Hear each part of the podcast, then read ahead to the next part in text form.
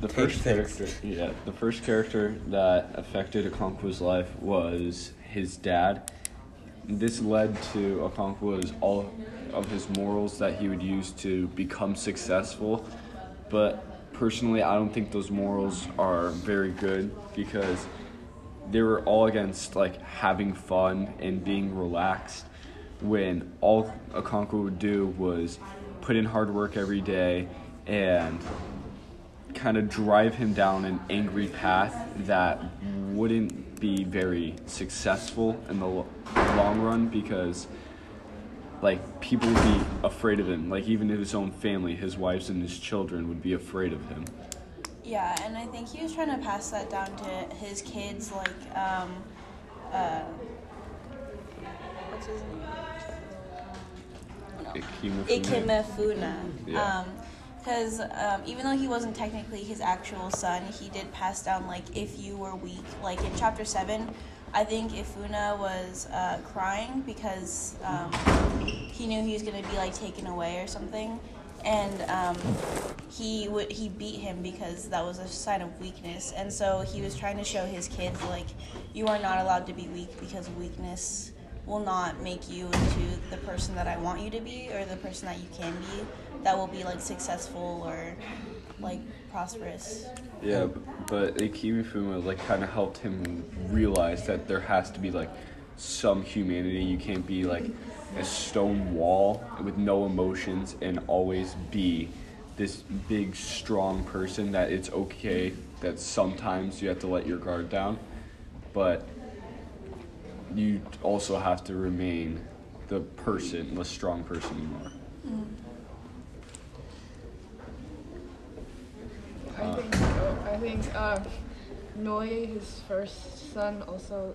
It's in the beginning. He says that he's like pretty lazy and laid back person, and then that goes against Oko- Okonkwo's way of. Like, Well, parenting. do we think that he like really is lazy, or that that's just his father's like interpretation of him just being like more of a little bit of a laid back person? Like, yeah, the kid could still be really hard working, but his father He's was not like an out- extremist about it, like his Right. father. Yeah. His father had to like create his own barn, his own farm from nothing, and since his son kind of has more stuff that was handed to him that compared to uh, Okonkwo, he uh, he just sees like oh he doesn't have to work as hard for his stuff, but like he still ends up working hard towards the end and realizing that oh his son is actually doing what he needs to get done.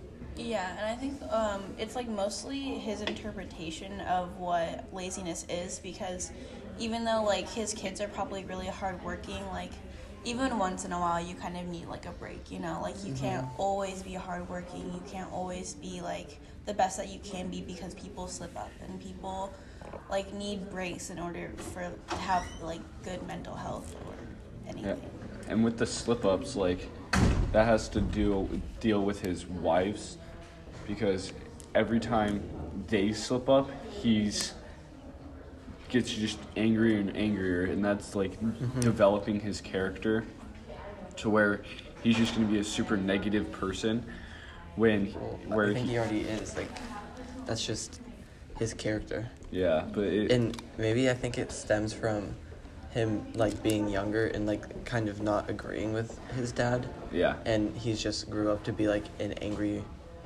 um, person. And I think that like even when you look at like psychology about like men who beat their wives, like I guess I know it was more accepted back then, but like there's still like issues. Like you're not like he's obviously not a sane, just like perfectly mentally healthy person, as you can see in many examples of the things he does. I think it also goes back to how he made such a name for himself that he doesn't want to like get be an embarrassment again, and it's his fear of weakness. So he wants to surround himself with like strong-willed people. Yeah, he's like Yeah. he's He doesn't like- irrational. Yeah. and like um, the uh, being that irrational sometimes is like it's gonna lead to him creating a huge mistake and like uh, we heard in the Mm-hmm. John Green videos he ends up exploding the gun, right? In the Yeah. yeah, so that's like him being that aggressive and that creating those mistakes is gonna end up leading to his demise. So Yeah, like especially in like chapter seven, like he was so afraid of being weak, he literally killed like um his one of his own sons because he didn't want to be seen as weak. Uh, yeah. Yeah, like he's, it's such a strong, irrational fear that's like instilled into him of just being viewed as weak that it like causes him to do so many just crazy things that like we could never accept in society today. But people, even people back then, like could obviously tell that something wasn't right. yeah, was I feel doing. like the only character that was able to like take him away from that craziness like was Akima Fuma or Kima. Is that how you say it? Uh, yeah, Fuma? Ikum something. um, was Akima Fumi, and now that the character's gone, I feel like it's just going to be a downward spiral throughout the novel because, like, he doesn't have that guidance. Even though he was a younger character, he doesn't have that guidance anymore to like positivity and fun loving. And it's gonna hurt him like later on.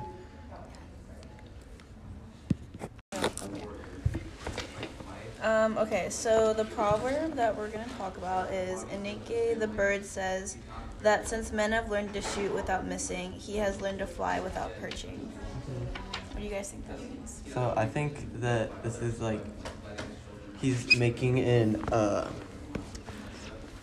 he's basically trying to tell him that like it's almost uh like cause and effect since because one thing adapts which will force another thing to adapt. So since men um have learned to shoot without uh missing. Sorry. I didn't um since men can uh shoot without missing, then the bird says um, that it has to learn to fly without perching. And um, I think that he's almost like hinting at uh, Anakwa. Sorry, I can't say it. Um, in Anakwa. A. Yep. And he's basically saying um, that since everybody else is changing and adapting, that he can't just stay stuck in his ways, that he needs to also change and adapt with them because, um, again, like because one thing happens, like the next thing has to adapt to adapt to that, and it's just a cycle that keeps on going. This advice kind of stuck with him throughout the like the remaining chapters. Because wasn't this like a flashback? I think Show when Yeah, you I got the think so. seeds. For. Yeah, it was Yeah. to back when you got the seeds. So like, he saw himself. He's like, oh, he's he saw that. What's his name? Uh, Nawakakabi or something like that. Um, he he was like the man who ha- with the guns that never missed, and Okonkwo needed to be the bird that never perched, so he can eventually he like praised Nawakakabi to at that high level, and he wanted to be just as good as him in the long run. And he eventually did by growing his farm. He took that first step in seeing what it was like to be rich and powerful, and he eventually became at least powerful by um, having three wives and a well working farm. Yeah. So I, sorry. I, um, I think it's about. I think it's also a lot about like self dependency because like for me it's saying like um, because these men have learned to shoot at you, they're um, or like trying to get at you. You have to learn how to like be by yourself and like kind of depend on yourself. Like I feel like um, O- uh, Okonkwo is gonna have to do that a lot because of the rash decisions that he makes. Not a lot of people are going to be on his side about everything. Like um, he was remember- also saying stuff like I feel like he was saying you can't always come for me to ask for seeds. Like, Yeah. You have to Yeah. be able to. Well, I'm gonna give you these seeds now, but eventually you're gonna have to pay me back. Yeah, for and I want to see you in the long run succeed. So Yeah. I think the Noa's role, because I think in the more in the back it says that he was Okonkwo's like first, like he gave him his first job. Mm-hmm. So I guess I think if he was more of Okonkwo's like chosen father mm-hmm. figure in a way. So I think the proverb also goes a long way for him too, because it probably speaks to him more than anything his father ever told him, because he didn't like his father. But Yeah. he would actually follow like a lifestyle of self-dependency instead of like the uh, sorry. instead of asking like his neighbors for money like asking his neighbors for money like his dad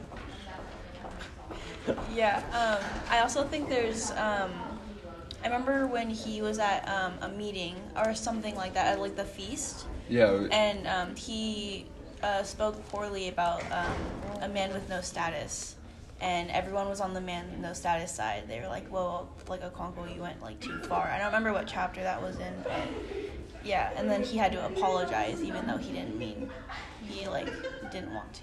He just like didn't. He doesn't like people with no status because that reminds him of his father, Yeah. and he very has very negative feelings towards his father. So I think he just got like, carried away in it, and once again, it's like leading to his demise. Is negative thoughts of his father and like negative morals. We definitely see that like in society today, whether it's like just people with big egos who are um. Um, people with big egos who are just like to look down upon other people and um can you guys be quiet? Thank you. Sorry to be mean, but we're recording. um, so like I think you can see that in society today because like there's lots of people with the big egos who you can see them like indirectly looking down upon uh, like lower level people even though it's just kind of different paths that they chose and the fact that I think like people with like lesser um, like role in society remind Anaka of his um, father kind of it like makes that even worse for him almost. Like it makes him like kind of hate those people even more. Okay so the next one is personal connection. So do you want to start us off Um, yeah, so I personally had a personal connection to um, Ike Mefuna because he acted like an older brother to most of the other kids. And um, to me, like, I relate to that because um, my sister, I mean, she's my actual sister, but I look up to her a lot. And, um, like, it, like, uh, Ikemefuna kind of reminded me a lot of my sister and like how much I appreciate and like and I like always stick to her side and I'm always like she's like my best friend like how um, Ike was for the other kids. How do you think like Ike Ikemefuna would like since he's died like dead now, how do you think it will like affect those kids in the long run? Like say like losing that sibling that was affecting your life so much. Yeah. Like it's gonna be tough for those kids to Didn't- cope with it. didn't Nwoye also like he knew that he was gonna get killed when they were like you're going home but in real life he, Nwoye knew that they were he was gonna be sacrificed Yeah. And- Yeah, he was already crying at Yeah. that in the novel. Yeah. I think that like that has a really big impact because like they've all been together for like three years and like now that sense that they look up to each other like losing that like um like brother figure or that like that someone that they can always go to is gonna really have a harsh impact on the family I think. Like he even says like that for um o- uh, Okonkwo's like he didn't eat for like two days because uh, he after he killed like um Ikemefuna like he didn't eat he would just drink. Because like even he like he even loved that kid. But like he, even though he didn't show it like that had like an impact on him Yeah. um, I kind of like know someone who connects to um, like um, Uh, Ikemefuna? uh, Who? What character is it? Is it Okonkwo? yeah. Okonkwo. Um, um, so, like, my godfather kind of has like the same situation with his father as uh, does because his father, like, he kind of saw his father as uh, like very different than him, and he really hated the way that he used to go about his life. Um, it's kind of the opposite because he was like, his father was very rude and like mean to people. He was like a really wealthy guy, and he was really like rude and inconsiderate to people in general. And my godfather's kind of seen that and just almost made it like his life goal to be the opposite of that and to be like a much better person than his father was because he's kind of like resented against his father and although it's like the opposite of what's going on in the book it's still the same theme of like the like father and son relationship not really working out and kind of like being almost toxic as usual. Like if it was like a healthy relationship the son would admire their father and hopefully like follow in their footsteps but it's kind of the opposite in the book and with this theme we're seeing. You can also kind of look to uh, Okonkwo because, like, I personally can look up, like, up to him, not with like the negative things he does, but the positives, like willing to put in that work. Because I personally don't have that drive that he does to put in those long hours every day, or not get distracted by social situations. And he keeps on pushing no matter the circumstance. Like even with the loss of his father, he went and worked on his farm, or not having that like father figure that would push him to strive to be a powerful member of society. Like he continued to push, and like I want to be able to be that person who pushes through any situation and continues to do a good job even if I'm in a crappy place. Yeah, and I also think there's like a lot of people who are so overall it's like a good side and a bad side. It's just a matter of which side you want to see and which side you want to follow. But then you should also learn from either side. Yeah. yeah that's true there's Yeah, like sure. there's definitely things to admire about um, his, some of his personality traits and things to like take as almost like a warning or a lesson like that's see his good traits but then also see the traits that really make him not a good person Just like to the reader, advice. Okonkwo at first might seem really like mean and really self-dependent, but like probably to Ikemen Funa or Nwoye, he looks. They actually like look up to him. I sure. Um, so the golden line that I picked was that people are limiting themselves themselves to w- one view of the world that comes from somewhere else, and I think this like actually really relates to the story because, um, like a lot of times people only see things from like one point of view and they don't really take into consideration what the other person has gone through or like what they are going through and like it's the same thing. But um or like what they like experiences ex- experiences that they have been through like um because um Okonkwo has this big fear of being weak he is he never shows emotion and is very um aggressive. And i think a lot of people don't take in the fact that like he could or like that he is hurting and like he doesn't know how to really deal with his feelings i guess. And like so they only see him as like a monster or something or and they don't really ta try to like understand him you know Yeah, this also like can lead to um, like going back to what we were talking about earlier when he called the person of like what was it no ranking or like yeah he had like no rank and it was like no sensitive, but they didn't know what his past was. yeah And like, how would they know why he's at no ranking? Maybe he just like lost everything in a like because of his father or Yeah. something like that. yeah for sure Uh, I kind of went off. My quote's kind of similar to yours. Is people from different parts of the world can respond to the same story if it says something to them about their own history and their own experience. And then I said a lot of people like the whole good side, bad side of a person thing.